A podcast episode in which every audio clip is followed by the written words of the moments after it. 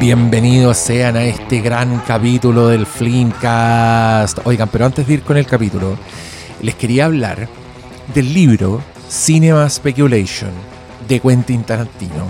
Libro recientemente publicado que es una fascinante autobiografía cinéfila de Tarantino en que el señor nos lleva de la manito por la década de los 70 y nos repasa un poco cuáles fueron las películas que a él le encantaron, las que les volaron la cabeza, las que estuvieron con él para siempre, con una pluma que es bien chistosa, que es bien excéntrica. Nosotros conocemos a Tarantino, sabemos que sus gustos son bien peculiares, pero siempre son informados y siempre es grato eh, un poco entender la mente de este señor, de este señor desde su experiencia como espectador de películas.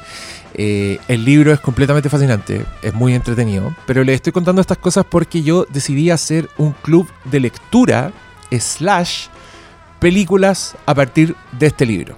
Miren, les soy honesto, yo miré el libro, caché que habla más o menos de 13 películas, así en, en más o menos 13 capítulos, un capítulo por película, y dije, oh, qué bacán sería ver la película y después leer el capítulo así con el libro completo. Dije, ya, esa es una eh, tarea que ni cagando tengo la disciplina para autoimponérmelo. Seguro voy a leer el libro, me voy a saltar algunas películas o, qué sé yo, voy a alargar a leer el libro sin ver las películas. En fin, dije, quiero tener la disciplina para hacer esto y la excusa fue que inventé este nuevo ciclo de mi Film Festival que hago en Patreon. ¿Por qué les estoy contando todo esto? Porque todavía pueden suscribirse si quieren participar de este taller, de esta actividad, en que básicamente les resumo de nuevo lo que vamos a hacer es ir leyendo todas las semanas el Cinema Speculation, nos vamos a juntar por Zoom y vamos a discutir el capítulo que leímos y la película que vimos para leer este capítulo. Esta no es una tarea así que se hará un poco como hacerla por hacerla. Esto tiene una meta. Y la meta que me autoimpuse fue cerrar el siglo con un visionado ya imposiblemente más responsable de la película Once Upon a Time in Hollywood. Miren, yo ya empecé a leer el libro y de los cuatro capítulos que he leído, ya me cambió la forma en que me voy a aproximar a ver Once Upon a Time in Hollywood. Si a usted no le quedó claro, si ha visto todas las películas de Tarantino y todavía no cacha esto, este señor un poco como que se jaló la década de los 70, se la inyectó completamente a la vena. Y creo que todo es una referencia, pero a un nivel mucho más profundo del que imaginamos. Estoy demasiado contento de compartir esta actividad con ustedes. Recuerden, vayan al Patreon, suscríbase en la categoría Wayne y puede asistir a estas sesiones. Considérelo un club de lectura. Yo sé que hay gente que hace, por ejemplo, talleres de apreciación y ponen el flyer, hoy el taller cuesta 120 lucas, pum. Ya, yo no hago eso porque yo tengo Patreon, pero véalo como eso. usted ahí saque la cuenta, vea cuánto le sale mensual este taller está recién partiendo, van a ser 14 sesiones y lo vamos a pasar increíble.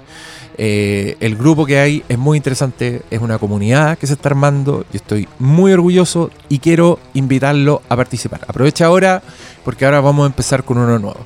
Si hablar por Zoom, interactuar con gente no es lo suyo, suscríbase entonces a la categoría SMAU porque ahí tiene derecho a ver y o escuchar los registros en formato podcast. O sea, aparte de todos los beneficios del Patreon, va a tener dos horas más semanales de contenido en el que vamos a estar discutiendo el libro Cinema Speculation de Tarantino. Si usted quiere comprarse el libro en librerías chilensis, búsquelo como Meditaciones de Cine. Ese es el título que le pusieron. La portada no es tan bonita porque sale la cara de Tarantino y señor no es tan bonito, lo, siento. Pero su mente eh, y su obra son absolutamente fascinantes. Y creo que ver estas 13 películas o más y leer de su propia pluma de qué se trata todo, eh, seguramente nos va a dejar con uff, el ojo demasiado afinado para ver de nuevo Once Upon a Time in Hollywood, para ver la película que está haciendo y para repasar todas las películas que ha hecho hasta ahora. Si no le interesa, recomiéndaselo a alguien. que capaz que por ahí alguien más llega. Muchas gracias por su atención y ahora los dejo con este gran capítulo del Flimcast.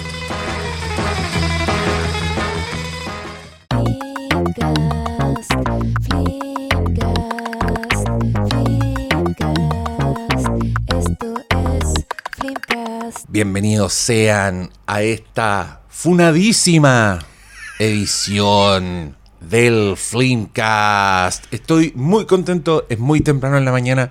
Cuando grabamos en la mañana estamos más despiertos, estamos menos dispersos, encuentro yo. Sí, estamos más puntual. Menos jugoso.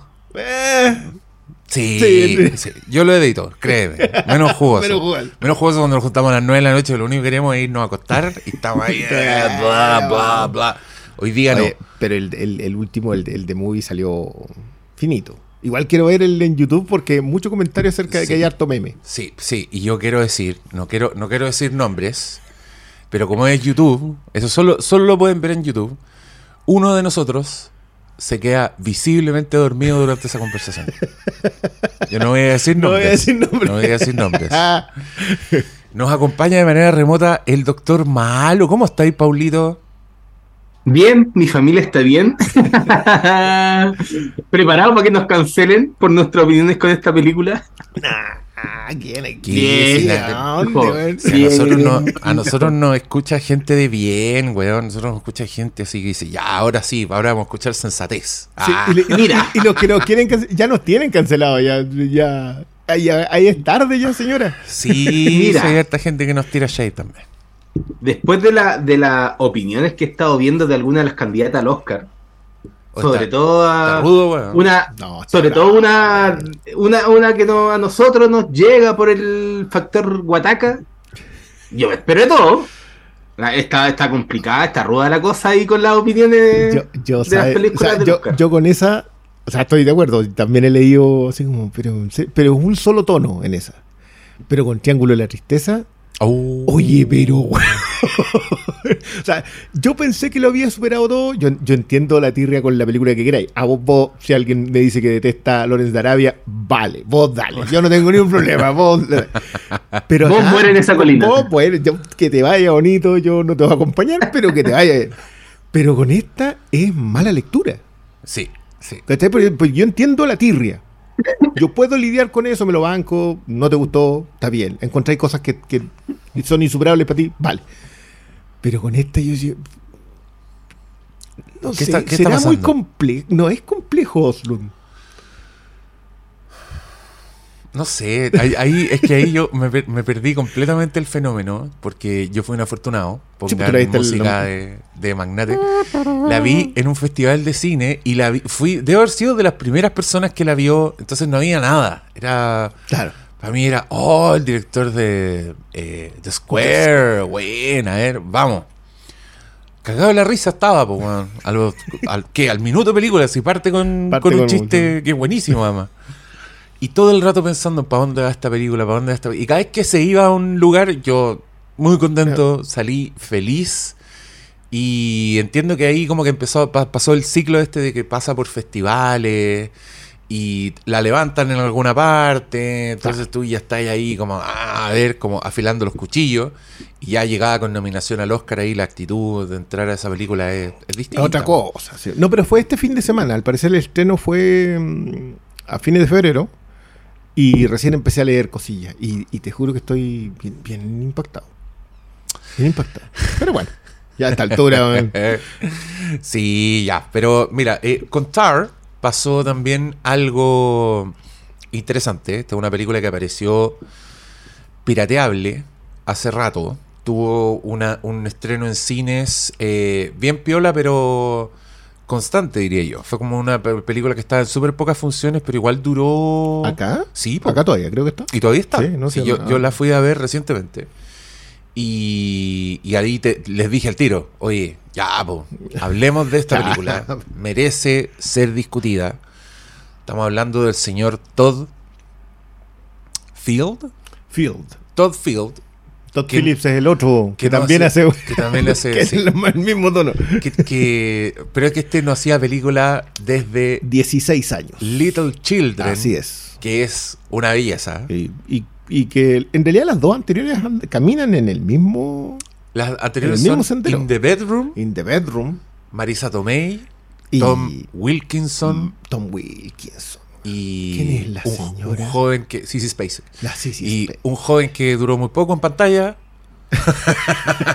no queremos, no queremos estimarle la Mira, y, es un ser que le ha ido muy bien. Porque tuvo la bendición de Stanley Kubrick. Porque es el actor que interpreta al pianista en Ojos Bien Cerrados. Así es. Él es Todd Field también es director, se sacó In the Bedroom, que creo que es media producida por Tom Cruise, ¿no? Está metido. Le, levantó, entre comillas, la película a Weinstein.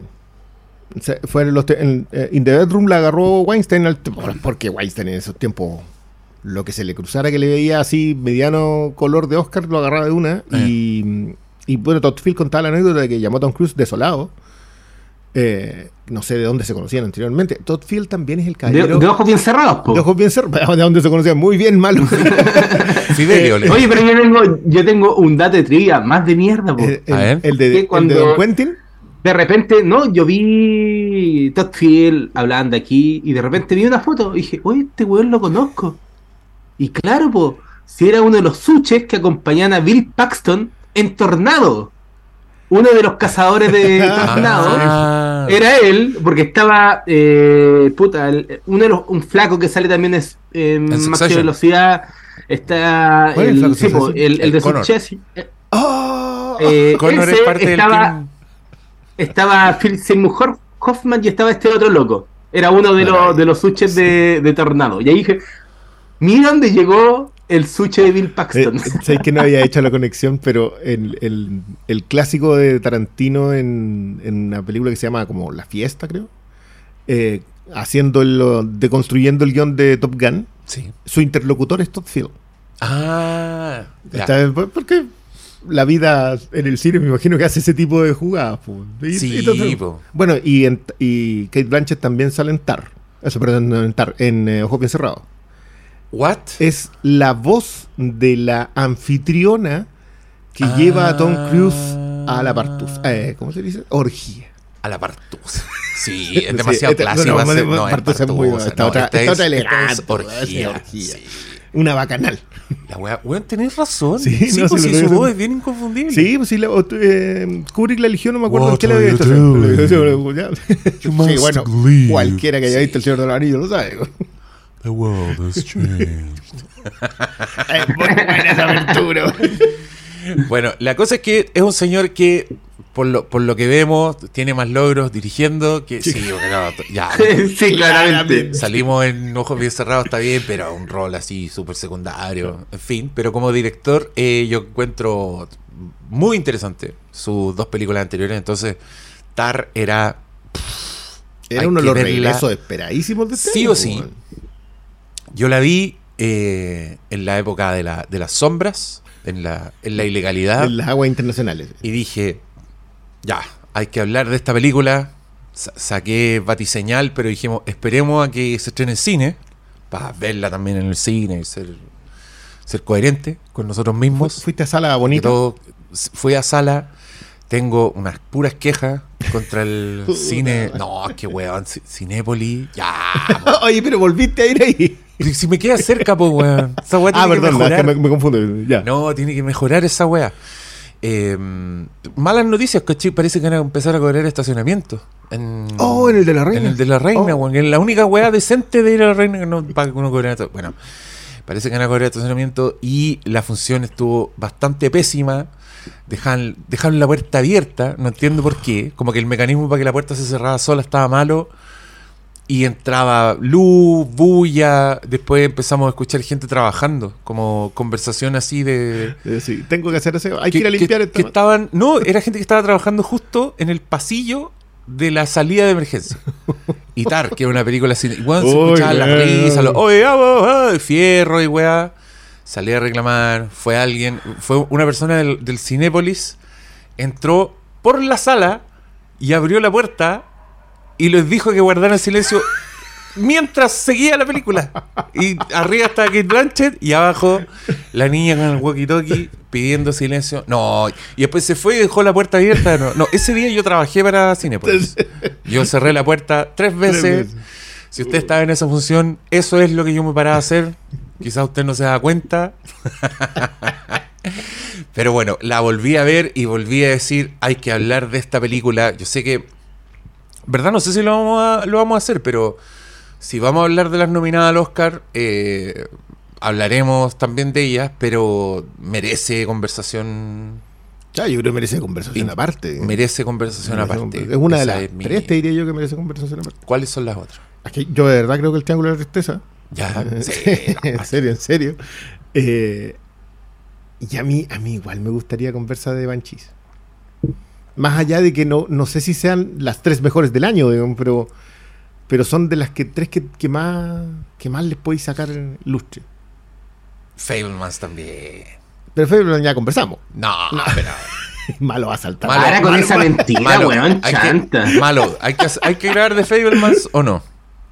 Weón, desde que hicimos la función que yo vengo legando, weón, ¿hasta cuándo? ¿Me, está haciendo costing? No, este, aquí, te, estamos, te, estamos, haciendo gaslighting con esta. Sí. estamos ignorando completamente tu... ¿Cuál es la diferencia entre esas dos? Gaslighting es cuando eh, te, hago sentir que estáis loco. Como que ignoro ah, ya, vale, de, la película, la como en la película. weas que tú decís y claro, y ghosting es dejar de hablarte, pues. No. ¿Y pues eso pasa, no, si yo no ¿qué me hace sentir loco si yo estoy seguro de mí de Falman, weón.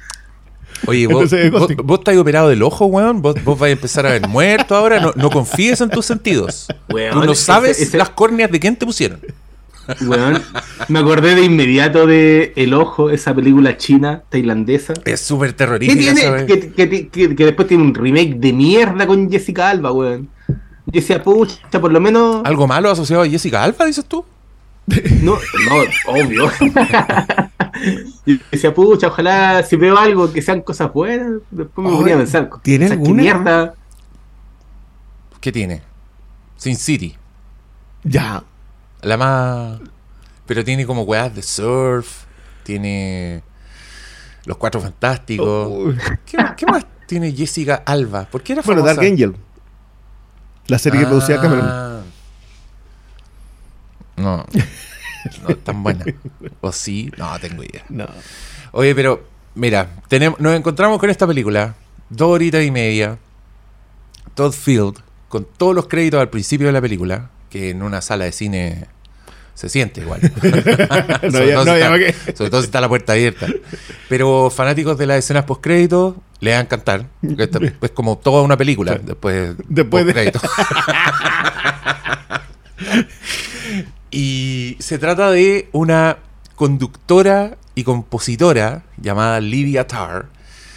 Y es una exploración de personaje de la RPM, de la reputa madre, muy responsablemente escrita, increíblemente bien actuada. Impresionante. Mm, y, de una elegancia que yo encontré un deleite. O sea, yo, me senté primero en el link de mi casa y después en esa sala de cine y, me dejé llevar por un mundo que, es bien exquisito y que tiene hartas cosas que decir del mundo, me da la sensación. Mm.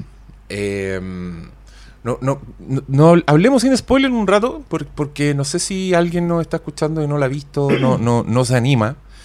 Yo no sé si es una película con spoilers, pero sí es una película que descubres eh, a medida que va avanzando. Sí, yo, te, yo, te, diría que incluso es, es más spoileable que cualquier otro tipo de película es que, pero, nivel. Pero no en el sentido de que, de, que, guarda secretos, así como, no, no, no, oh, gran revelación. claro, no hay misterio, pero sí hay, cuando tú apuntas un detalle, cambias Sí. O sea, de hecho, yo soy de los que cree que esta es una película que se resignifica como cada 40 minutos. Camino, yo creo.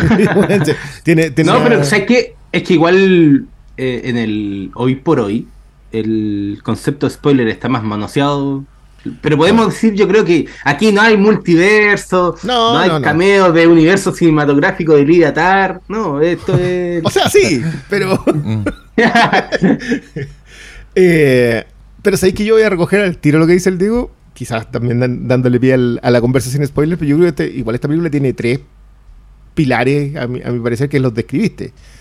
El, primero es eh, la construcción de personaje, porque eso es brillante. Lo de, lo de, lo de Kate Blanchett, más allá de cualquier otra apreciación, es la mejor interpretación del año. O sea, eso, eso mm. sin duda. O sea, más yo más allá de que creo que puede que los galardones los pueda tener disputados por otras cosas, otras acepciones, otras aproximaciones, pero es la mejor interpretación del año. La construcción del personaje es extraordinaria. Creo, creo que la única otra que yo creo que se le acerca este año era lo de Mia God Pearl. como construcción de personaje, como construcción de personaje, más allá de la interpretación. Eh, eso es una dimensión. La otra, eh, lo que Scorsese definía con el tiempo musical en la película. Creo que esta es una película que está construida narrativamente y estructuralmente. ¿Scorsese? Scorsese le lanzó muchas flores a esta película a propósito de el dominio del tiempo que tiene. Ah. Porque es un tempo. Es el dominio del tiempo musical mm. en, la estructura. Y creo que narrativamente sí tiene una muy buena conversación a propósito de eso, por lo que te decía yo, de que es una película que resignifica constantemente lo que te está contando. Y la otra es el discurso, que es muy a la Todd Field. O sea, los que no han visto, yo de hecho, más que recomendar así como, oh, no, les vayan a ver las dos anteriores. ¿eh? Las dos anteriores tienen muy buenas conversaciones. In the Bedroom es un punto de vista bien ambivalente. O sea, esto estuvo bien hacerlo. La película se trata de, está bien hacer esto. Eh, y Little Children, de qué hacemos con. ¿Qué hacemos con pecados? Entonces, como que siento que Tar mantiene el mismo pulso más allá de que se enamoró completamente de Lidiatar Todd Field, o de Kate Blanchett haciendo Lidiatar, no, lo ignoro porque es una película que se extiende sobre ella. Eh, no lo digo como un, como un pecado, lo digo como un elogio. Eh, pero, pero yo por lo menos veo esas tres dimensiones muy conversables. Eh, no sé qué les parece a ustedes. Paulito, ¿qué te pareció Tar? Cuéntanos. A mí me encantó por un lado, por los discursos que plantea. Me encanta cuando una película es lo suficientemente jugada como para remecer el statu quo. Eh, sobre todo en términos discursivos, en términos de, de lo que se espera de ciertas personas y sobre todo en tiempos actuales en donde los discursos construyen realidades y, y se definen, no sé, pues por ejemplo que eh, el abuso generalmente o siempre para algunas personas es del hombre blanco, ¿cachai?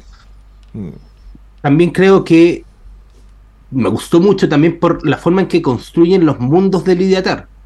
Porque claro, esta película, teniendo en cuenta que el título lo, remarca, gira en torno a ese personaje, pero también sobre su mundo, su mundo familiar, su mundo extrafamiliar, por no decir eh, solo extramarital, sino extrafamiliar porque también está su, su relación con el trabajo, el, todo el tema de la orquesta, que también es fascinante la construcción de ese mundo de alto arte y cómo se va desarrollando eso para después eh, ir, dar, eh, dándote vuelta a lo que uno va comprendiendo de lo que es el personaje y lo que después se desarrolla cuando ya vais conociendo quién era Lidiatar antes de ser Lidiatar, ¿cachai? Entonces creo que la forma en donde construyen, deconstruyen y destruyen a Lidia eh, es lo más fascinante de esta película.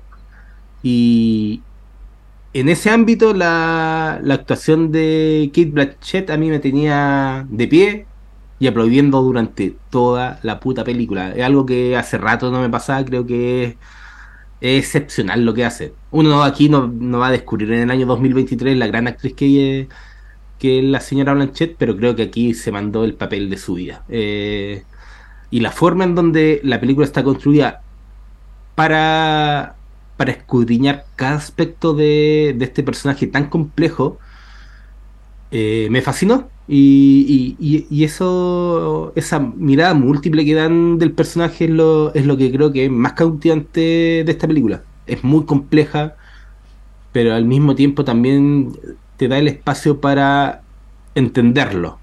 Pero al mismo tiempo en la sociedad en la que estamos también entiendo que existen relaciones donde no quieren comprenderlo y, se ofenden por las temáticas que plantea aquí, que para mí no, no son ofensivas, y así es el mundo, el, mundo es complejo, el mundo no es de blanco y negro, no es de grises, ¿cachai? Y, ese es para mí el punto más destacable de esta película. Oye, yo, pucha, no sé si es el, en, donde nos queremos ir a, de una. Eh, no, porque... es que rico en rasgos generales lo que más a mí me fascinó de esta película. Porque igual tenemos que, entrar en spoilers. Sí, es que yo creo que esa es la pieza más fascinante de esto, es la que más se te queda más allá de lo de Kate Blanchett. Yo, yo, también concuerdo en que eso ya está. Como que marquémoslo y dejémoslo aparte en, un nivel. Es impresionante, pero en el otro nivel a mí me gusta mucho cómo, cómo es un personaje que su construcción. Eh, porque hay que decirlo, construir un, uno de estos personajes no es tan sencillo. Mm. O sea, a pesar de que hay muchos eh, y en muy buenas obras. Tampoco funciona tan, tan simple. muchos se pasan de rosca mm. y te construyen eh, este tipo de personaje en la caricatura, en la exageración, en la sobreactuación, y tú decís, ya, está buena la película, pero... no había para qué. Pero no, no, había para qué gritar tanto. En cambio, y si es que también es lo descriptivo, como que de repente las construcciones de personajes te, te hablan, te dicen mucho de alguien, mm. pero entrar los silencios dicen mucho, eh, las miradas dicen mucho, eh, las extrapolaciones de lo que así en base a su relación interpersonal. Entonces, eh, ahí está la complejidad para mí, porque no es solamente de decirte quién es, de describirte, de, hablarte lo que ella es, sino que te lo van construyendo desde la visualidad, desde la interpretación propia, desde su relación. Entonces, ahí está cuando uno se ve el fuelle de un director y aquí si, si alguien tenía dudas de si las otras dos películas anteriores le habían salido de chiripazo, que no sé, viendo Little Children uno dice que eso no fue chiripazo de ninguna forma, eh, no cae duda del talento para armar y construir al personaje y, el mundo, que creo que repito, los mundos de Lidatar son demasiado fascinantes. Y al mismo tiempo son demasiado eh, cautivantes en términos de lo del teje-maneje de cada uno y cómo se relaciona. Entonces, por eso hablaba de que los mundos de ella me, fascinaron porque desde los aspectos de laborales, desde la ciutiquería del alto arte y, y, el, y el poder de que se van construyendo entre estos seres que solo hacen música, ¿cachai? Que que para otras personas quizás no tiene, eh, no sé, poner pues, en el mundo neoliberal, capitalista, no tiene el valor que debería tener eh, el poder del dinero, pero ¿cachai? Ahí te vais, te vais escudriñando en otro tipo de, poderes que, que van a la esencia del ser humano. Entonces, ¿cachai? Todos esos aspectos que de repente están muy fuera de, de una película, eh, aquí están presentes. A mí me encantó mucho todo el tema del arte y, y, y cómo la persona va eh, definiendo ese arte. Es que eh, yo creo que el corazón de la conversación pasa justamente por persona y arte. O sea, el, corazón de esta conversación, en donde, quiero ser bien claro, Todd Field, muy en la suya, no remarca el punto. O sea, si hay algo que acá hace Todd Field es dejártelo a ti. Usted, mire, yo le voy a exponer esta historia, que es la historia que estamos viendo muy frecuentemente. esto podría haber sido otro, podría haber sido un personaje real. De, hecho, creo que lo trata como un personaje real. Y lo, trata directamente como si fuese un biopic. Eh, la primera escena es una entrevista. y, es muy buena para centrarte en el personaje. Es muy buena para centrarte en el personaje y es eh, la clase de cosas que cuando tú la ves por segunda vez te das cuenta que la entrevista en verdad está hablando como de, cosas que van a pasar en la película. Eh, sí, bueno, hay, mucho hay, mucho hint, acá hay mucha pista escondida. Y, no, solo, no solo pista escondida, sino que de repente hay muchas escenas en que ellos hablan un poco de la música, de lo que pasa con, con el arte, de lo que ha pasado a lo largo de la historia y son weas que se aplican a la vida de Lydia Tarr y a mm. cosas que van a pasar. En ese sentido, como. Eh, y, es muy interesante por eso verla por segunda vez. Yo les recomiendo. Sí, yo, yo la vi dos veces y por eso mismo hay, hay muchas cosas que me, hicieron más sentido. Eh, mm. más, más que sentido, creo que reafirma puntos. De nuevo, insisto, Todd Field es de, la, es de esos directores como, no sé, eh, Paul Verhoeven, quizá. Eh, a mí me gusta mucho lo que hace Sarapoli, eh, la Isabel Cochete en sus principios, eh, que son gente que te pone la historia y, llévate tú esta conversación para la casa. Yo no, yo no voy a darte mi punto de vista completamente. Creo que Sara Poli no hace eso en la última. Eh, no. No están los tiempos, digamos. Eh, pero, pero es clarísimo en, las anteriores, no sé. y de hecho yo comparo mucho la... Eh, la segunda, la Take This Waltz de, de la Sara Poli con Little Children. Son dos historias sobre ah. personajes en eh, medio fallidos. a mí me gustan, siempre los vi muy, muy cercanos en, su forma narrativa. Eh, es más lúgubre, Todd Phillips, eso sí. Eh, esto, un paréntesis, a propósito de la conversación que teníamos de Fablemans, de que, de que no habíamos visto a alguien exponer sus instancias formativas de forma tan o sea, expuesta, literalmente, de forma tan abierta, se me había pasado el documental de la Sara Poli las historias que nos contamos. Que Sarah Polly es la hija de un, actor canadiense que se llama Michael Polly, director de teatro, y de una directora de casting, que también había sido actriz. Y el evento que cuenta en Historias with es cómo su familia descubre, y finalmente ella descubre que ella en realidad no es la hija de Michael Polly, sino que de una affair. Cáchate. Y eh, eso lo expone y arma como toda la historia de la familia y principalmente de su mamá en recreaciones y documentales. El más encima las recreaciones las hace como en 16 milímetros, entonces tú siempre pensáis que estáis viendo directamente un documental. Y define la fuerza formativa que la llevó a ella a hacer cine. Eh, y sus temas también. Es bien, es bien interesante, pero, pero me acordé mucho a propósito de Fablemanes. Vuelvo a lo, a lo de Tar. Eh, yo reemplazo si te quería, Malo, porque no creo que sea la, expresión, creo que hay algo de pretencioso en general en, todos los mundos de la, del alto arte. Pero creo que también yo reemplazo la palabra por elitismo, por el novismo, si queréis, porque hacer ese arte es costoso. Entonces siempre va a estar circunscrito a un eh, porcentaje de gente que tiene los recursos para. O sea, ir a ver la Orquesta Filarmónica de Berlín, o perdón, la, la Sinfónica de Berlín, que es la que dirige acá, no, no es. miráis esos teatros y decís cuánto cuesta mantener esta cuestión. En donde va, es un concierto a la semana, en el mejor de los casos. Eh, y empiezas a ver todas las fundaciones, la cantidad de gente, el, estrato de gente en el que se mueve el Idiatar es una cuestión que está fuera de tu, mm. de, tu perspectiva. Y creo que lo, lo, maneja muy bien cómo te hace las entradas a esos films. A nivel narrativo, cada vez que ella entra a un lugar para describirte, la entra al departamento de Nina Hoss, por favor. O sea, hay muy poca flor por el personajazo que hace Nina Hoss de fondo, que es la pareja de Lidia Tar en esta, en esta película. Eh, lo que hace con el colegio, lo que hace con el, eh, lo que hace en el departamento, lo que hace en el departamento chico que tiene ella para solamente para ir a practicar. Eh, todas esas cositas siempre son las entradas, siempre son puertas, siempre son dinteles, marcos, en donde te muestra que ella pasa. Y esa es una forma de imbuirte en un mundo que no, que miráis de lejos nomás.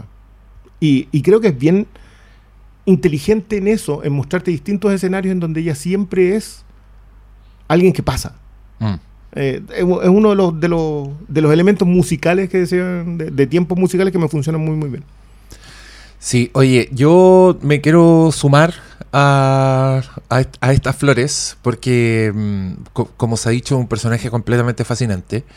Y, y cómo, me encanta cómo se desgrana el poroto en, Tar. me encanta cómo... Perdón, el otro día vi un bebé que salía Tony Soprano Sale así como, yo no hablo con ningún que no haya desgranado por otro. y abajo decía, ¿estás listo, mamita? Ah, muy bien, ese soy yo, vendiéndola en la calle falsa. Eh, no, pero es que es muy interesante porque pareciera que está ahí un poco como en un documental sobre Tar, así como que la estáis siguiendo en su vida diaria. Lo, lo, ocupadísima de su agenda, como lo solicitada que está, es una persona muy exitosa, que, tiene una rutina así que consiste en, vuelos eh, privados a Nueva York, a, dirigir, está montando, eh, como que ese, es lo, que atraviesa la película, ella está en, no sé si decirle un, montaje, pero sí, están preparando un concierto de mm, Mahler, de una, pieza de Mahler. Y y, vemos un poco como todo este proceso de partir con ensayos, de partir con propuestas, y todo es bien fascinante, ¿eh? como esta máxima que toda buena película es un buen documental. Mm. Acá a mí me pasó con, este proceso, lo encontré fascinante, como que a ella se le ocurre tener, ponte tú, un, músico que esté lejos, que esté fuera del escenario, entonces que se escuche como una presencia, y pide poner al weón como tras el escenario, ¿cachai? Así escondido, con una pantalla para que vea, la vea ella conduciendo. Después, cuando la ves conduciendo, ya viste una entrevista en que ella habla un poco de lo que es conducir para ella, como qué significa que un alguien interprete una obra completamente inmortal. La viste haciendo clase en una de las escenas eh, memorables de esta película, que he visto como sacada de contexto, así como, mm. oh, y vean Kate Blanchett destroza a, la, a las nuevas generaciones. Uno nunca debería ver nada que empiece con eso. Trapea el piso, destroza, destruye. créeme que yo vi ese video y yo pensé que era una entrevista. Pensé que eh, entrevistaban porque decía Kate Blanchett, pero en verdad debería decir Lydia Tarr. Claro. Trapea con. y que es una de las claves de la película también. Es una de las claves. Y aquí te vas dando cuenta de que él, básicamente, él, eh, ella, es básicamente un él, en el sentido de que está metida como en, esferas de poder y opera un poco con eh, como, con un poder bien masculino, bien que viene de, de, ser como, bueno, ella es lesbiana, además, es una lesbiana que se autodefine en una escena y dice, yo soy, yo soy el papá de esta niñita. Entonces tiene sentido esto, esto que estoy diciendo. Sí, hay un muy buen, he leído un muy buen par de artículos al respecto. Sí, y, lo que ocurre, y aquí ya empecemos a conversar con spoilers, nomás a partir de ahora, si usted no ha visto TAR, guárdese las sorpresas, que no son sorpresas, pero insisto, es una, es una desgranada de poroto, como que... Spoiler. Diga. Ah, spoiler. sí. Ya. bueno, ahora todas las discusiones me, me, da mucha risa que dices, hola, vamos a hablar. No, eh, spoiler. Spoiler. Un detalle. Kate Blanchett ha estado ocho veces nominada al Oscar. Se lo ha ganado en dos ocasiones. Por El Aviador. El Aviador, sí, señor. Y por Blue Jasmine. Donde... Yo estaba seguro que se le había ganado por Carol. Y qué, y qué pedazo de, de, actuación en El Aviador, que una es, la señora real, es Catherine Hepburn, ¿no? Sí, es Catherine Hepburn. Ay, las dos están muy bien. La otra que hace a Garner también, la Beckinsale. Buenísima. Bueno, pero es, que es igual es Scorsese. Sí, porque ahí tenía Saca actuaciones. DiCaprio ahí está impresionante. Sí. Ya, está... Y Blue Jasmine es increíble. Blue Jasmine es un personajón también. No, es de esa weá que. Pero, bueno, pero ahí tiene alto mérito Allen también. Sí, pero creo que Tar igual califica en el sentido de que tiene un protagonista tan fascinante que tú seguís a ese personaje mm. hasta, el, hasta el final. Y las cosas que le pasan de aquí en adelante es que, claro, ella está haciendo una clase en Juilliard, que también es como una escuela musical así increíblemente prestigiosa de Nueva York. Y está discutiendo Bach, está discutiendo la música con gente que quiere ser eh, conductora, pero también compositora. Y se encuentra con un señor eh, con un POC, suena feo, pero un BIPOC. BIPOC pangender. Esa es la definición. Así se define, así se define el muchacho. no, eh, y bueno, este señor le dice que él nunca tocaba Bach porque no se quiere mantener alejado de los hombres blancos, misóginos, y que le han dicho a Lidia Tar, Lidia Tar, como que lo, hace cagar. Yo, tengo que reconocer que en algún momento a alguien le puede parecer caricatura que alguien se presente a sí mismo como BIPOC pangender pero no lo es. No, el mundo, pues. el mundo, es un, mundo es un chiste, weón. no lo es. Más allá de que yo creo que esta escena, en realidad, puede, podemos volver sobre esta escena diez veces mientras avanza la película. Creo que es una de las claves de la, de la historia, pero tiene que ver mucho con el gran personaje y la gran actuación. Esta, esta es una secuencia grabada, o sea, está filmada en plano secuencia. Sí, es un plano largo que parte con la orquesta Parte con los estudiantes tocando la cámara como que imperceptiblemente porque se está, se está constantemente moviendo, pero va del escenario hasta, hasta donde están en la clase, se va para arriba como viendo desde el, auditorio cómo ven mm. los alumnos. Y todo esto mientras... Con mucha calma además. Claro, mientras estar está un poco... Está disfrutando hacer cagar a este, a este joven. Eh, pero en ese momento de la película tú ya sabís que ella es no solo es como una, intelectual y una pensadora, de hecho por ahí leí que Kate Blanchett se basó en Susan Sontag, escuchó grabaciones oh, de Susan, Sontag, la cadencia, como para hacer esta puta, esta weona tan culta y disparando tantas perlas de, de sabiduría. Y es muy, es muy chistoso que habiendo visto como toda esta weá, como todo su background, como todo su proceso se enfrenta a alguien que le dice, no, yo no escucho a Bach porque porque heterosis y... y Misógina. Y, y, ella como que entra en shock y, y... Y, cómo sería? O sea, yo creo que ese momento ubica un poco atar en el espacio-tiempo, en nuestro espacio-tiempo.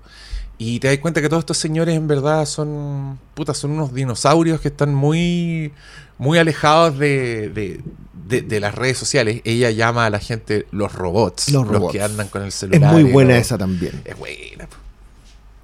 A ver, digámoslo, yo, yo, quiero, si están en este punto de la película y como que no, no queremos avanzar más allá de eso, la escena de Juilliard eh, es una humillación pública. Sí. Pero con un argumento de fondo muy potente. y, con, y con un punto de vista eh, educacional igual, sí, ella no lo está haciendo solamente, eh, su mensaje al final es, eh, quédate con el arte más allá del artista, ¿cachai? La típica discusión eh, va por ahí y también tomando todo lo que te cuentan anterior a esta secuencia que elaborarte que Lidia Tar es la mero mero. es una es una loca que ha ganado el EGOT, o sea, ganó el Emmy, el Grammy, el Oscar, hasta el Tony. Eh, es la conductora de una la para mí la filarmónica de la que siempre sale la de Berlín, ¿cachai? Por toda la tradición de los compositores alemanes. Eh, tiene un libro que está promocionando, entonces, ¿qué, ¿qué compositor de repente decís que tenga, que la están entrevistando de una forma tan amplia? Creo que era el New York Post, como, no, el, o el Times creo que era. Eh, el New York. el, perfil lo está haciendo el New York. Era el New York, no era, si era la revista es que, New York. Es que eso es un detalle. ¿tú, ¿tú que una de las cosas más buscadas de Lidiatar es si existe. Ah, es el, Lidiatar un personaje real. Es lo primero que hice yo cuando. Esa es una película biográfica. que, eh, eh, y me, me, acuerdo de leí un muy buen un, escrito, como a principios, de lo, cuando todavía no tenía idea. Yo siempre de repente digo, ya que. Y decía. Eh, una biografía, y que era una especie de biografía, era un artículo escrito como si en realidad existiese. Mm. ¿Cachai? Sí. Y ahí es donde tú sentís que la película triunfa completamente, porque la sensación de que Lidia Tar está basada, no está basada, es un personaje real, está... De que existe, De que existe. Ahora, de que no, no, no. vida. De que existe, existe. O sea, digamos, nosotros podemos transportar a Lidia Tar a muchos otros, muchas otras expresiones artísticas y el personaje existe. Mm. que, creo que es lejos una de las cosas más interesantes sobre el discurso que tiene esta película es, este pudo haber sido este personaje, a quien hoy día, que, hoy no está entre nosotros, de, alguna manera. Puede haber sido cualquiera. Ya, pero ¿por qué estamos diciendo eso? Vamos a esa parte de la historia. Entramos ya. Sí, porque durante su rutina también tú estás viendo que hay una presencia alrededor de la vida de Lidia Tar que tú pronto te das cuenta es una ex estudiante, pero que también es una ex, un ex vínculo. Es alguien con quien ella, tuvo una relación, es algo que terminó mal y que da la sensación de que fue como un término unilateral de parte de Lidia y Lidia le está haciendo feroz ghosting, no la está pescando, no le está contestando mails y esta persona está desesperada su asistente lo sabe. Y eh, mientras ocurre esto, nos damos cuenta también de que la Lidia Tar es bastante eh, lasha. Conche su madre. No, es bien, es lasha. Le gustan las niñas lindas, eh, está en una posición de poder, entonces empiezan a pasar todo este tipo de cosas como que ella se da cuenta cuando tú que una nueva chelista le llama la atención y ella empieza como a maquinar formas para darle más protagonismo en la orquesta y todo un poco... Sin que, se note. es que esa weá me encanta, porque ella como que sigue todos los procesos, pero sí está siendo súper barrera. Y cuando eh, pasa algo bien terrible, que es el suicidio de esta otra chica que la anda buscando, te das cuenta que eso le empieza a traer coletazos y que esta condición de ella de que le gustan las niñas lindas eh, empieza como a aflorar, tú te das cuenta que hay heridas abiertas con su pareja, ¿cachai? Que ella le ha perdonado weá. Y que su pareja en, un punto fue también esa niña linda. Y esto, exacto, y e, esa niña linda que le llamó la atención y que ahora, claro, adoptaron una hija y viven en, en Berlín. en Berlín. ella vive en Berlín ya. y, y, lo que pasa después de esto es básicamente una, una funa. Aparece un artículo, le adelantan que viene un artículo en The New York Times, no, en The New York Post. Em, ella tiene que tener abogados y empieza, y aquí entramos Porque los padres de la niña que se suicidó deciden perseguir acciones legales. Claro, pero ella hace cosas bien cuestionables durante la película, borra mails, ponte tú, niega tener una relación con ella, tú te das cuenta que anda mintiendo y que está haciendo cosas bien de por eso, por eso también digo yo, problemas masculinos son problemas que nosotros asociamos como a, un, O sea, que siempre hemos asociado a, un pichula loca, ¿cachai? Em, y, pichula loca con poder sabemos cómo, termina. Y cómo actúa. Sí. Y, cómo actúa. O sea, igual un, detalle también en que de a poco te vas dando cuenta que, claro, no solamente le está haciendo ghosting, sino que también la, la loca buscaba pega, la, como era Lidia Tar, le pedían recomendaciones y ella qué hacía sí, pues le hacía bolsa. No no, si la mina la destruyó problemática no, la, recomendó como que por su influencia logró que le quitaran su carrera. No si básicamente la destruye. Mm. a Crystal lo que le los mails de respuesta son esta mina es inestable mm. que nosotros sabemos que el uso de esa expresión por lo general está asociada a tratar de eh, desprestigiar a la víctima Claro. Ese, es el concepto que se utiliza cuando se, usa. No, también es tóxica, no, la contraten. Y son los mails que después tiene que borrar. Y ahí ya nos damos, nos empezamos a dar cuenta. Que, en realidad no sé si nos empezamos a dar cuenta. Yo creo que siempre sabemos que Lidia Tar se revela. Lo hemos dicho. no es que cambie, se revela. Se revela. Mm. Entonces tú, tú desde un principio sabes desde dónde habla ella. El, uso del término robot, por ejemplo, a mí me encantó porque dije, claro, su desprecio es, ustedes no tienen opinión, solamente se arman un colectivo y se arman, que es la típica del que está muy arriba. Mm. O se considera muy arriba, se considera fuera de las de los discursos sobre el bien y el mal. Ella está encima. Y que es muy de artista también. O sea, porque yo hago arte. ¿Tú, tú qué eres? Que, es una conversación que vamos a tener así hasta el fin de los tiempos. Van a quedar dos en el planeta y uno va a estar pintando y el otro le va a decir, mira, no te quedó tan bueno, que así. así vamos a terminar. Y que, mm. y que por eso te decía yo que, es una. Te resignifica cada cosa que vas viendo. Te resignifica la relación con la asistente, por ejemplo. La, la asistente, la chica de. La otra de, de Rato en una, la, en llamas. La, pintora. La, pintora. la que pinta mujeres en llamas. Eh, no, que pinta mujeres en llamas. Eh, y ahora es asistente de mujeres en llamas. Puede seguir por ahí mucho. Eh, el personaje Mark Strong, que es el, eh, el Salieri de esta cuestión. Sí, el que quedó a la sombra porque había alguien más brillante. Y, la idolatra absolutamente y la respeta. Hasta el final. Por, favor, déjame, déjame ver tus notas. Y ella le dice, vos haz tu propia weá, haz tus cosas. pero, pero esa revelación de quién es Lidia Tar, yo no sé si es tan intensa como el ritmo que toma la película. Porque, claro, nosotros ya llegamos hasta donde sabemos que es un genio, brillante, puede pasarle por encima a cualquiera en, su forma de, construir argumento. Yo quiero volver sobre el argumento en Juliet porque yo no creo que ella no tenga razón en lo que dice. No, pues sí. es completamente cierto. ¿Hay alguien que diga, no, ahí estáis mal? No, no. de hecho, lo que hace con lo de. Sí, de hecho, cuando quieren funarla con esa clase, la, editan. La editan. Y es, un video así súper maletero, como ridículamente maletero. Sí, sí. Que me dio risa. Ahí yo dije, no, todo, no, conoce tanto las redes sociales. Que podrían haber dejado el video entero, igual le habría dejado la cagada. Igual le habrían estado furiosísimo. pero, pero hubiese estado furioso por la actitud, pero no por el argumento. Es muy difícil. no, por favor. en realidad. ya, pero el, argumento de tienes que vivir el arte, si es que quieres ser artista, es el arte lo único que importa, no la persona que lo haya hecho, mm. es toma una dimensión nueva cuando tú ves, ves la persona que te dijo eso. Exacto. Y, volvemos a un, a un, asunto medio huevo la gallina de no solamente eh, eh, artista arte, eh, sino de si los argumentos son válidos cuando los dice una persona. Una persona que odia hacer internet ha hecho un, muy buen punto. Mm. Lo pierde. y yo, yo siento que mientras avanza la película y mientras se te empieza a revelar este monstruo magníficamente creado, porque yo, no quiero desmerecer a Todd Phil en esto, yo creo que el estudio de personaje acá es responsabilidad de ambos. Sí. y sobre todo narrativamente, la estructura que va generando, cómo tú vas conociendo al personaje, cómo se te revela, es maravilloso. Y la, y la Kate Blanchett no lo suelta nunca. Y a mí me encanta la relación que tiene con la chelista. Porque es una de las pocas veces en que ves ella cómo, cómo en realidad se comporta una persona en esa situación. Se siente a sí misma de una manera cuando se encontró con, con este encaprichamiento nuevo. De, alguna manera, la única vez que la ves vulnerable, de ahí la escena de la entrada del edificio y el perro y, la lesión. Y, yo creo que también se entrelaza con todo lo.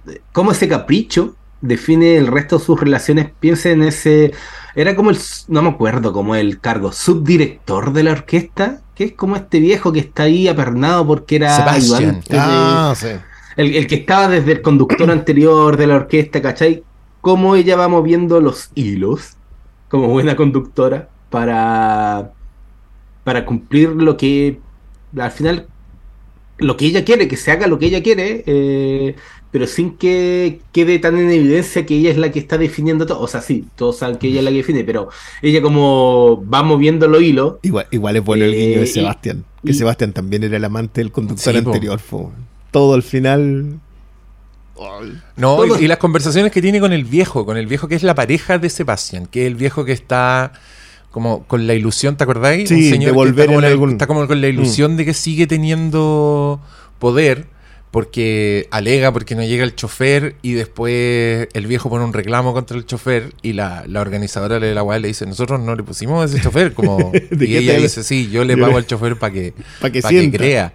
Y él también está como en esa. El señor también es un dinosaurio que de hecho cuando, como que se sugiere un poco ya que, están funando a, a Tar, la primera reacción del viejo es como, ¿qué, están diciendo de mí? Como, ya fue, yo, yo ya, fuera del, del, juego. Entonces uno ahí como intuye, vienen todos de la misma. es como una. Así funciona en esa esfera. Está completamente establecido, mm. que un poco creo yo como, como ocurre en el mundo y como se empezaron a destapar esa weá, responde como a estas estructuras que igual estaban como fijas.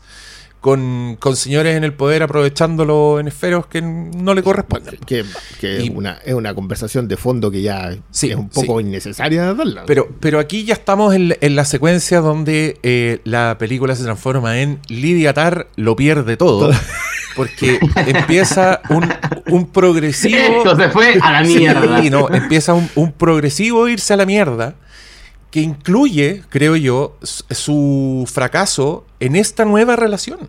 Porque es un fracaso. Sí, la mira, no la pesca. No la pesca nunca. Eh, le hace un coqueteo, le da un besito en la mano, como que igual llega, ay, préstame una toalla, tengo el pelo mojado. Pero a la hora de los que hubo, oye, no, yo me voy a cerrar en la pieza del hotel y 10 minutos más tarde ella sale arregladita porque ¿qué me importa a mí esta vieja? Lela, no, me interesa. Eh, te llenan un avión privado para Nueva York. ¿Te creéis las minas de Hammer? Obvio, me pongo mi traje de sirvienta al tiro. Nah, ¿Vos sabéis cuánto es un millón de dólares? no, pero algo, algo muy interesante que pasa en esta secuencia también es que, pese a que igual sentimos que Lidia Tar es un poco un monstruo, tiene culpa. Y, tiene una culpa que se manifiesta en. en puta, la, están penando, literal. Ella empieza a escuchar ruidos por las noches.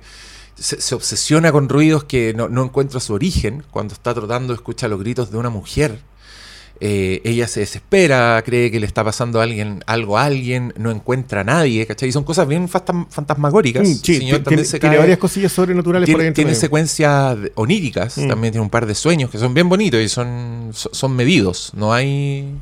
No se le pasa. No, no se pasa para el pico, todo se queda como en, en, imágenes. Y, y Lidia Tar lo pierde todo. lo pierde todo. Pierde su trabajo, la destituyen, dejan al Salieri dirigiendo su obra. y llegáis a ese momento climático que es el día del concierto, donde está todo, la gente, están llegando los invitados, está la orquesta lista, y la TAR está esperando en el baño, con las patitas arriba del water para que no la vean, quizás de qué hora que está ahí encerrada, sale de punta en blanco y taclea al director saca la chucha, weón, para dirigir ella en un momento donde. que es bien terrible, porque ya todos no la están pescando. Ya su esposa ya no, deja que vea a la hija. La loca está viviendo en el departamento que usaba para practicar, ¿cachai? Como. Veis toda la, la escena. Igual dieron nominar el tema. Que es antes del, del, del papelón en el concierto, que es cuando la vecina le va a pedir que, que no practiquen la hora en que llega practica para coordinar las visitas de los posibles compradores del depto. y ella se vuelve loca, sale con un acordeón gritando ya, porque está en la mierda. Y, esa parte también del retrato también es muy interesante. Ahí también encuentro que la Blanchett está... Es que después de... No solo construyen un personaje, sino que someten al, personaje a... A situaciones extremas. Bien, dolorosas. Mm. Y, y, creo que es parte de su de su Oscar, como la cabeza del Oscar, eh, esta parte de la película. Eh, a, mí la caída de Lidia Tar igual se me hizo muy vertiginosa. Yo, siento que más allá que, es, una hora. Mm. tuya hay, ¿Cuánto dura? ¿Dos horas veinte esta película? Sí. En la última hora es la caída, o sea, no es, no es, no es poco tiempo. Eh, me gusta mucho lo que hace Salieri. Ay, vaya a conducir tú. Y, que, mm. bueno, no nos volveremos a ver. 2 horas 38. 2 horas 38. Eh, que, que, yo igual encuentro que no se siente, sobre todo esa última, esa última hora, porque tú vas viendo hacia dónde va cayendo. Creo que la pausa en la casa familiar, que, que, es otra, lo, que hablábamos sobre las redimensiones, que acá le sacaron una escena. La madre de, de Linda, porque en ese momento, en esa casa, ya no es Lidia Tar eh, no hemos mencionado acá un fantasma clave en esta historia que es Leonard Bernstein, que es su mentor. Es, ella es la heredera de, Leonard Bernstein y que es un personaje clave, o sea, fue probablemente fue el último gran difusor de la música clásica en lo popular, fue el último que lo intentó así a rajatabla. Eh, y vuelven sobre una clase de ella. Eh, ella vuelve a hablar con un hermano que la mira así como que.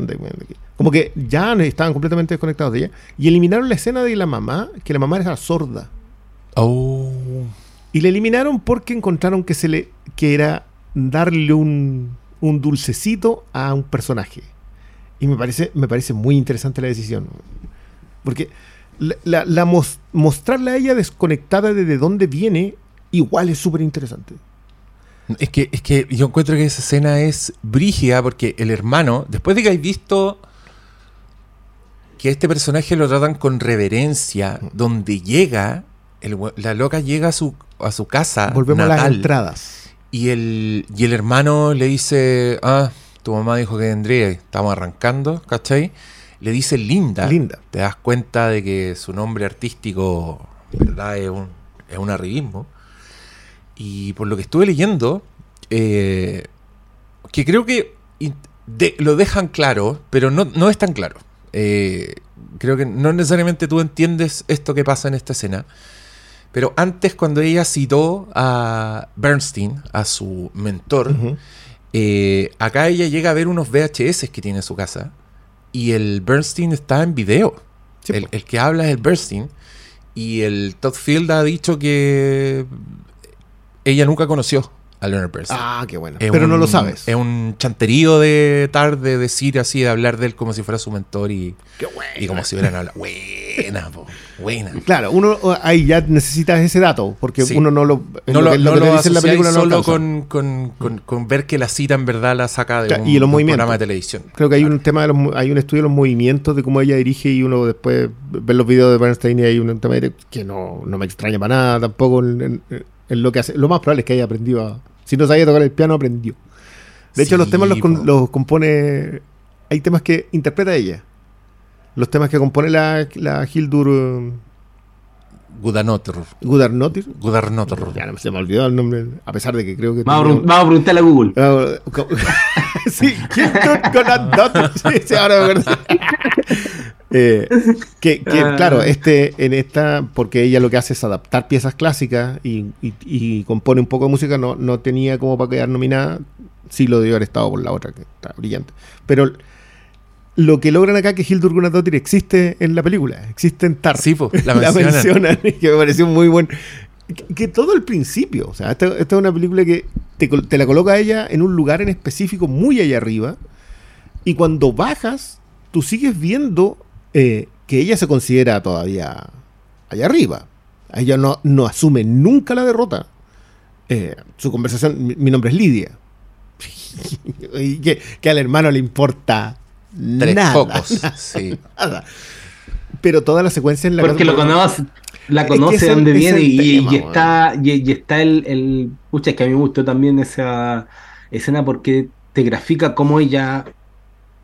No sé si olvidó, pero enterró sus raíces para elevarse al, al, al punto de alto arte.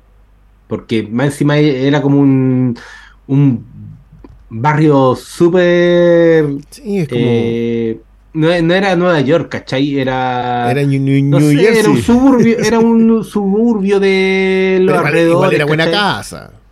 Sí, sí.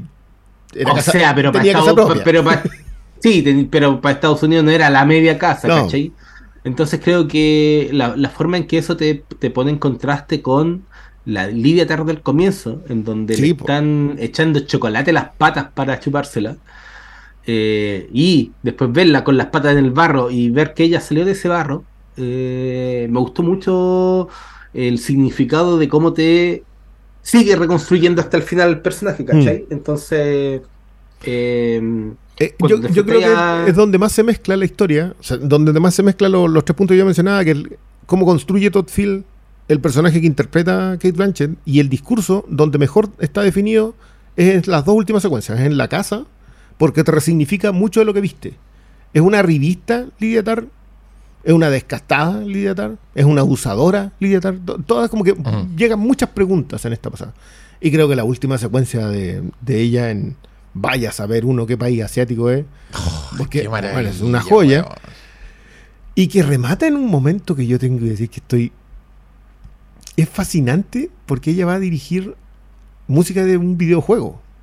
Una interpretación es un concierto de videojuegos, que es, es, de suponer que debe ser como el estado más bajo de la interpretación de la música clásica, porque tratan de reflejártelo, de una película que se llama, o sea, perdón, de un videojuego que se llama Monster Hunter. Cáchate. La cacería del monstruo. Espérate, ¿eso no es una película con Mila Sí, después es una adaptación. Ah, es de esa weá. Exacto. Es que, es así termina Lidia Tarpos. Vemos, vemos que se va a un país eh, asiático, pero que se ve como un país medio. Tercer mundo. Medio Saigón. Así. No, Saigón creo que está igual muy. Sí, no sé, pero, estoy hablando desde la ignorancia del, imaginario. sí, como carrito y, y, rostros que parecen más tailandeses que, no sé, Japón. No, sé, no, te, lo establecen. Pero claro, no es una urbe. No es una urbe. Es un lugar donde ella mm, eh, se ve muy fuera de lugar. O sea, va en un río, dice, oye, está rico este río, mete la mano al agua como podríamos bañarnos y le dicen, no, pero cocodrilo. y saca la mano. Y después está, hay una imagen preciosa donde van a una cascada a bañarse y ella se esconde detrás de la cascada. Está como entre rocas, muy escondida.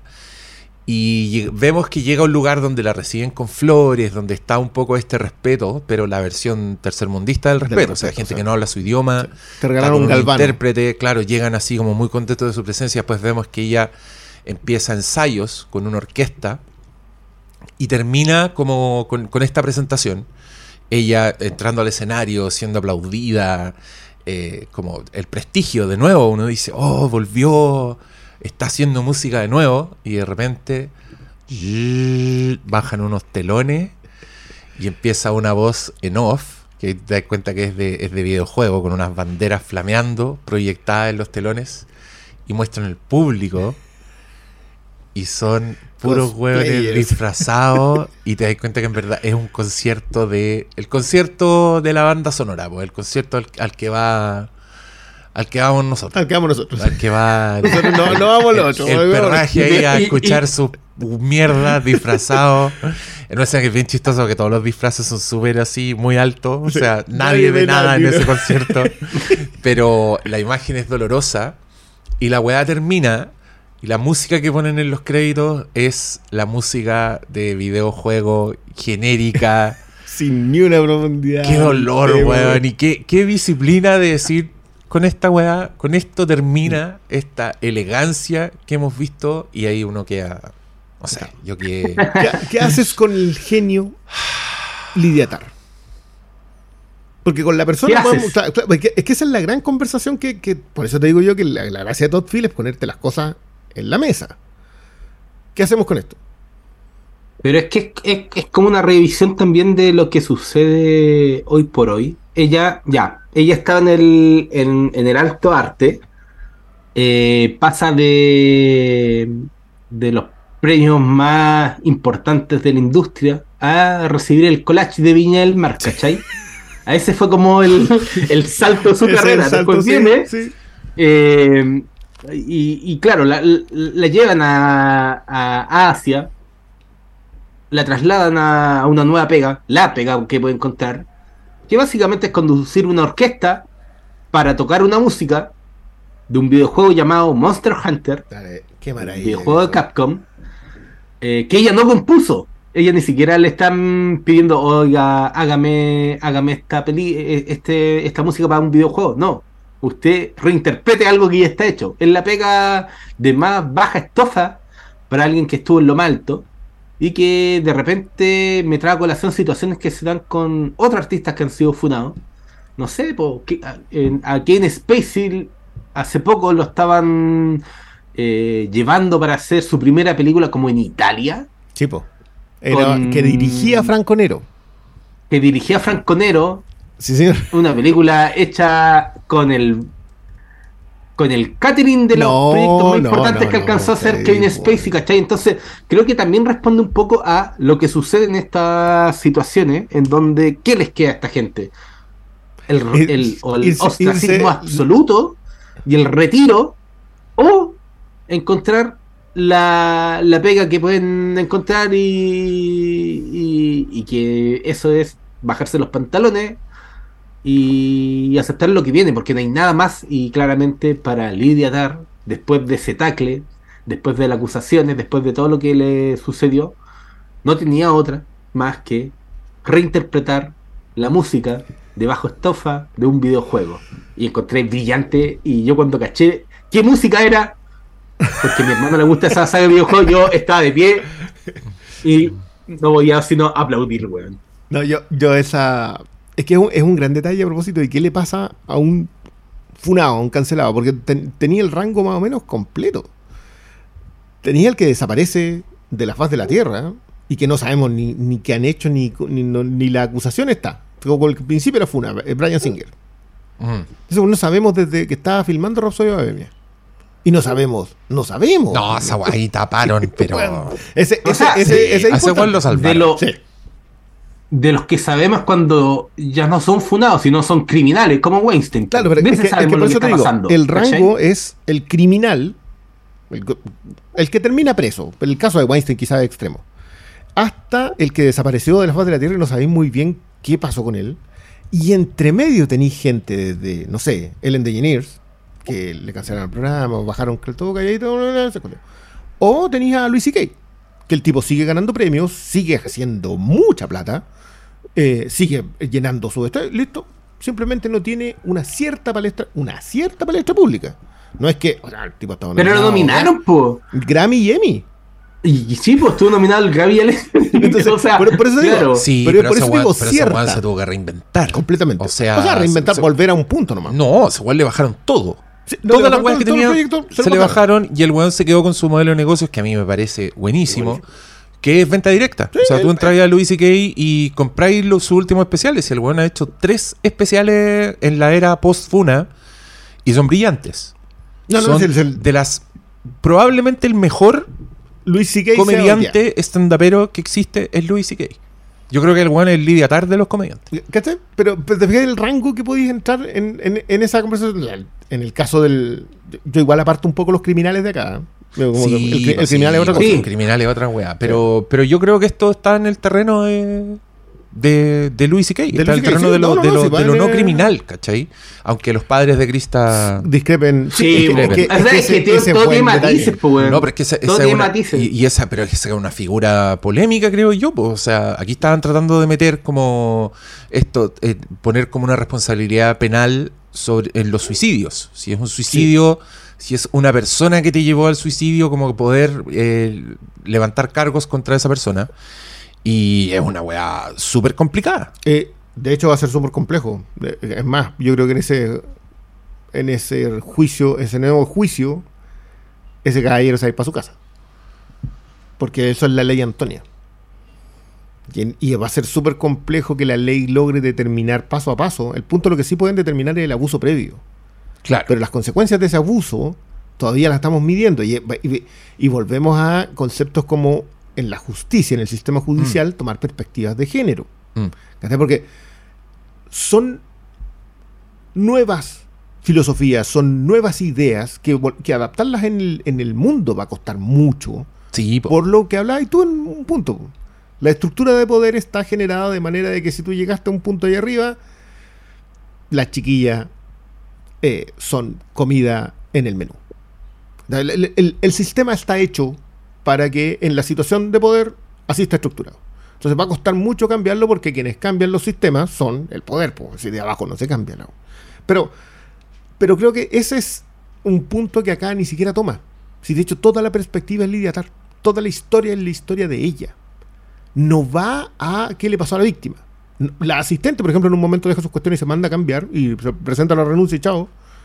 No sabes más qué pasó con ella, no sabes qué más pasa con Nina Hoss. No sabes qué pasa más con nadie, excepto con la historia de Lidia Tar. Sabes que la cancelan por lo que hace. Eh, y, pierde su carrera y nada más. Pues, no tienes la conversación de afuera. De hecho, acá los acusadores, ¿quiénes son? ¿Unos cabros que pasaron en pancarta? Unas pancartas recibiéndola mm, cuando ella se con la, con la nueva chiquilla que quiere agarrarse. The New Meat, después, en Twitter. Claro. Y sería. Eso es todo lo más cercano que tú tienes a una, a una visión de los acusadores es, bien, es bien interesante cómo, cómo eliminar... el juicio al final es de... Yo creo que el que más condena a Tar es el de sus pares, el de su orquesta. Son esas caras que están cuando está sucediendo el tacle, cuando vi ah. las caras de los músicos, cuando vi que ella trata de conducir y ninguno eh, le sigue la pera, ¿no?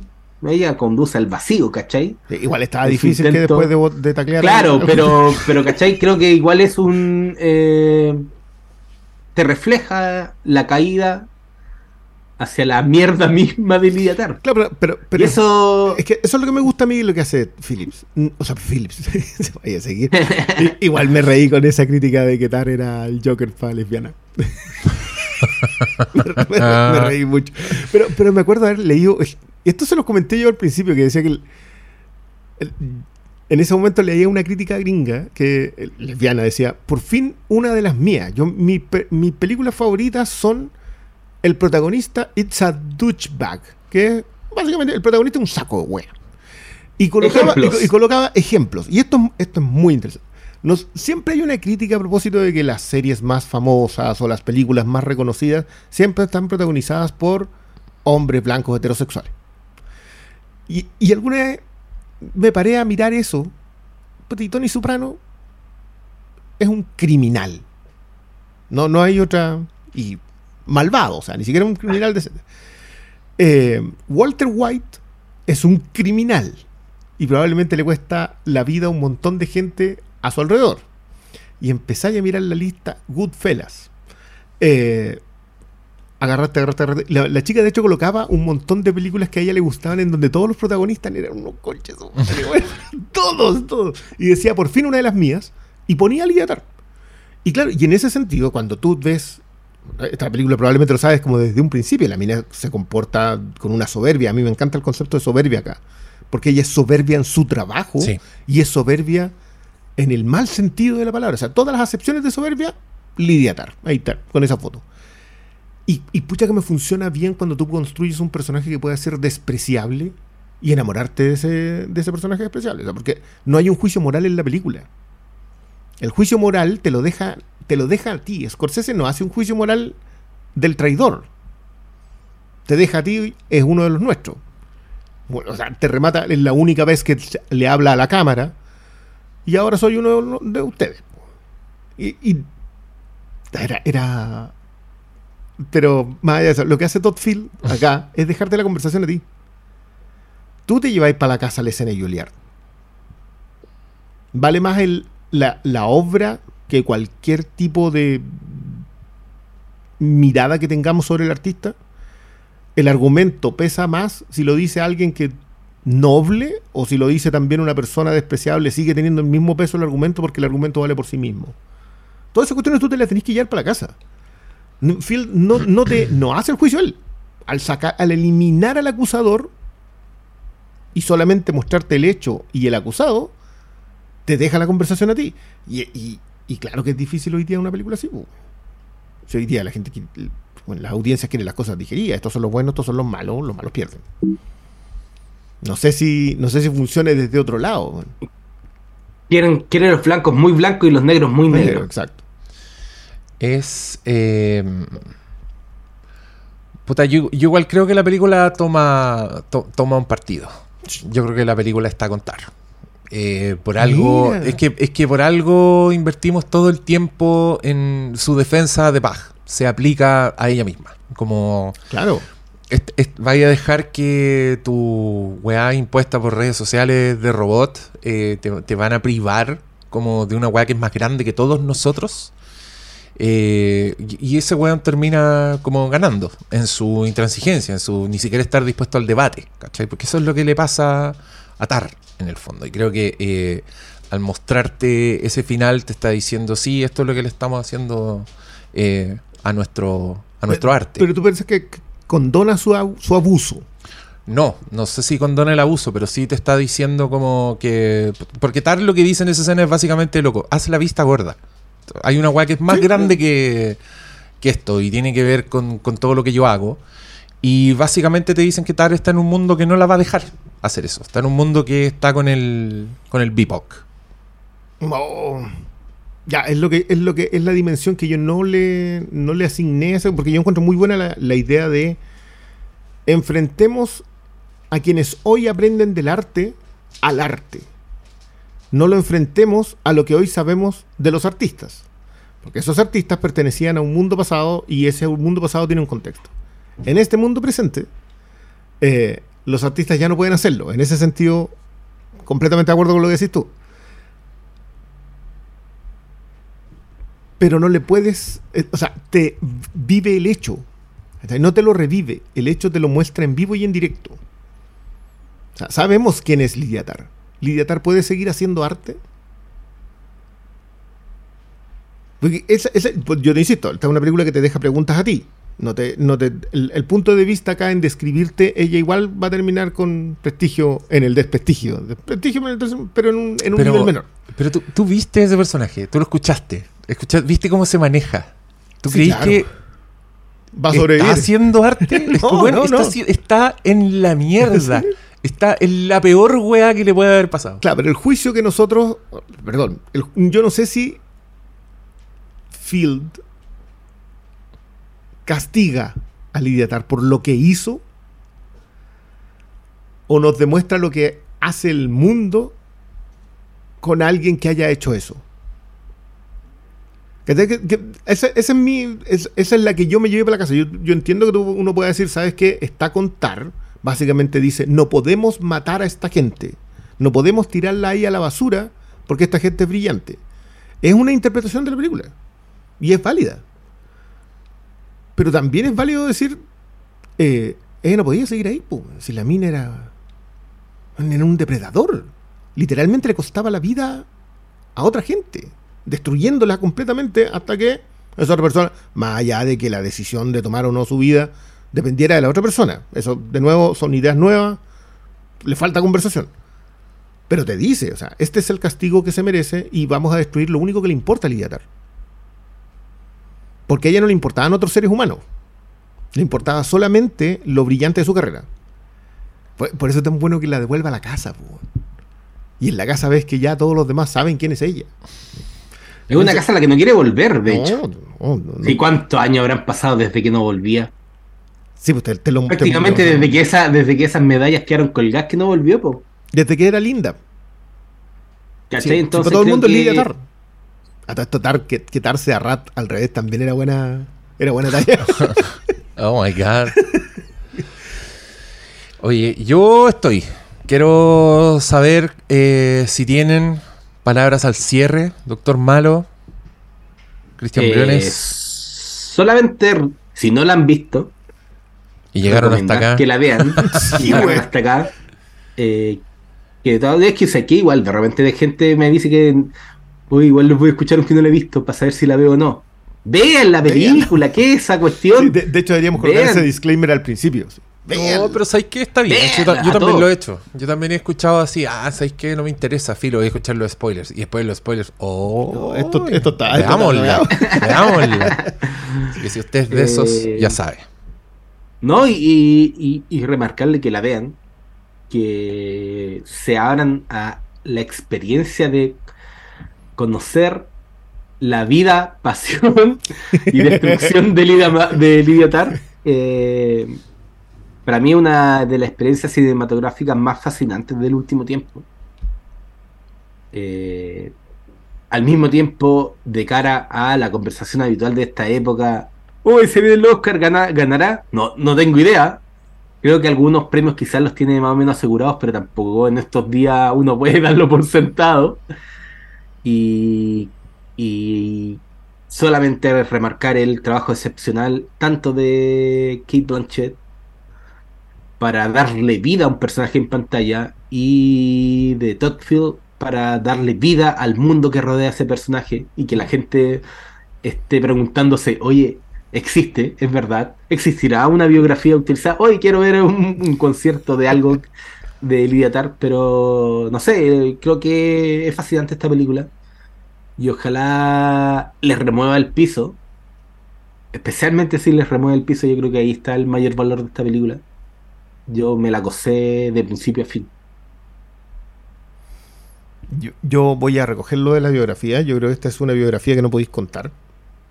esta si existiese una persona así, o sea, no, perdón, no si existiese, de cualquier persona que existe que haya hecho esto, no puedes contar esa historia. Siempre, siempre está un poco vetada.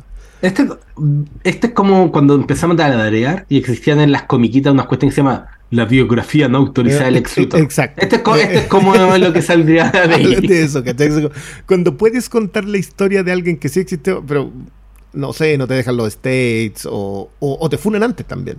Si sabéis que quiero contar, no sé, quiero hacer una película sobre Harvey Weinstein, sobre cómo se convirtió en el tipo que creó el cine independiente en Estados Unidos. No podéis contar esa Probablemente nadie la vaya a aceptar, a pesar de que no, Solo van a aceptar una película que esté basada en el último. Exacto. Eh, en el último año antes de su caída y verlo tras la reja, ¿cachai? Esa va a ser la película oficial. Eh, y, creo que el, gran aprovechamiento de Tar es ir por ahí. Entender que la historia del abusador, si es que, no la podéis contar. Y la cuenta. Y la coloca en el mundo, en un mundo de, tan alto arte que hace muy difícil el juicio. Eh, y más allá de si la película pueda tomar parte o no tomar parte, o se dedique a castigar a, Lidia Tar, o se dedique a, condonar a Lidia Tar, eso es una cuestión que tú te llevas para la casa. Son, son tus puntos de vista. A mí, esta es una de esas películas que el, el análisis posttextual es más peludo. y lo agradezco, porque acá hace falta hoy día que tu propio discurso te revele, tu propio discurso, tú como audiencia, te revele tu punto de vista sobre la película. Por el momento en que tú ya tienes tu punto de vista, en este caso, por ejemplo, ya separar eh, obra de artista, si tú ya tienes tu punto de vista sobre eso, vas a ver una película acá. Y si no lo tienes, y si crees que no, que la, obra de artista es inseparable, vas a ver una película acá. Siempre vas a estar viendo una película, como que no colocar el punto de vista. Yo sigo insistiendo en que, en creo que la película te deja muy abiertas las preguntas, pone preguntas en la mesa. Eso para mí es tan refrescante hoy día, sobre todo en, el cine norteamericano, porque esta es una película norteamericana, será tendrá británico metido en eso, pero sigue teniendo la, doble dimensión.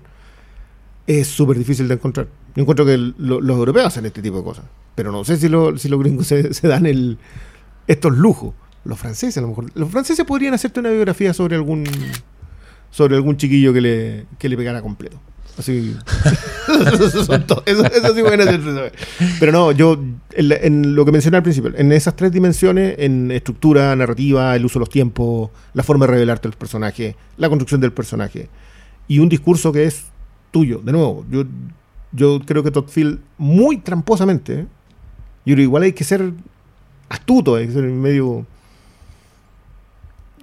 hace muy bueno para entregarte pequeños detallitos, te deja la conversa fascinante. Me, me, incomoda un poco, de hecho, como que hayan revisiones tajantes de esta película. Como que la película no te debería dejar esa oportunidad de lo tajante con ella. Más allá de que eh, Kate Blanchett es brillante, y eso sí es tajante. Pero yo creo que, es que sí, yo creo que los juicios tajantes también vienen porque hay visiones de mundo en donde eh, se superponen a la película misma. Es que eso, es lo que yo encuentro Pero creo que la película, aún así, inclusive a esas miradas donde van a juzgar el hecho de que eh, de que una persona eh, que no es del canon cisgénero, heterosexual, tenga este tipo de conducta, que no sé por qué tenemos ese tipo de discusiones, pero hay mucha gente que, lo discute, como que prácticamente es como hacerle una jugada en contra a la... Eh, mm. el, fenómeno silencio de lo inocente. Sí, es como ir en contra de esto, esto le hace mal a la comunidad, ¿cachai? Pero creo que no. al final eh, el abuso, el abuso está en, en, todos lados, ¿cachai? Sobre todo el abuso eh, no sexual, abuso de poder, abuso laboral, eh, todo tipo de abuso, ¿cachai? Y como la gente que tiene algún control sobre alguien eh, puede sobrepasarse de esos límites, porque el ser humano es así, creo que la discusión que plantea esta película, la blinda de ese tipo de discusiones que yo he visto en redes sociales en donde han cuestionado a Tar, por el factor de que Tar se está metiendo en un tema que no, no le hace bien a la comunidad, ¿cachai? Pero yo, yo igual se los pregunto acá, yo sé que estábamos cerrando, pero se los tengo que preguntar. Eh, ¿Sienten que eso está? Que no hay un... Porque yo creo que el, gran juicio acá es que alguien en el poder siempre, y así de brillante, va a hacer ese ejercicio.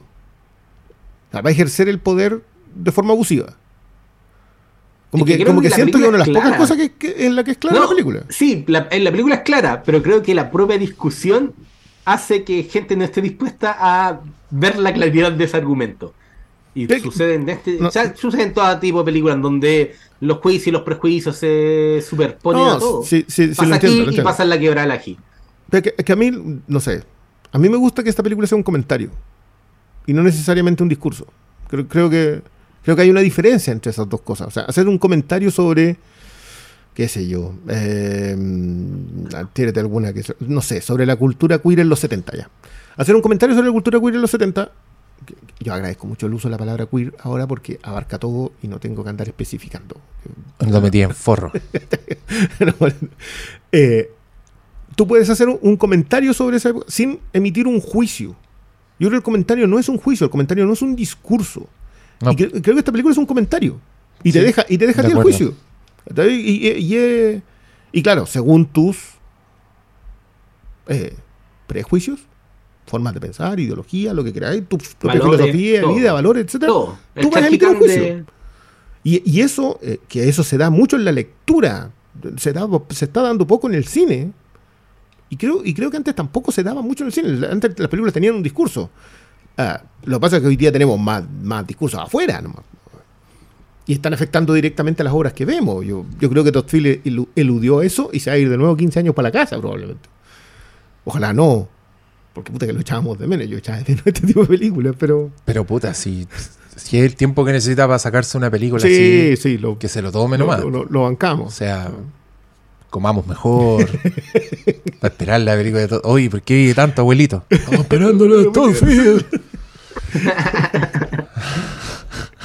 Eso, yo ahí estoy. Ya. Eh, les damos las gracias entonces. Como ven, película enjundiosa. Muchas gracias, Pablo Quinteros, enviado desde el trópico. Esperamos que te mejores pronto. Muchas gracias, Cristian Briones, por venir acá, por la disponibilidad de siempre. Amante. Me, siento mucho mejor que por último allá tengamos alguien más para que no digan que está. y nos vemos en el próximo. Hasta pronto.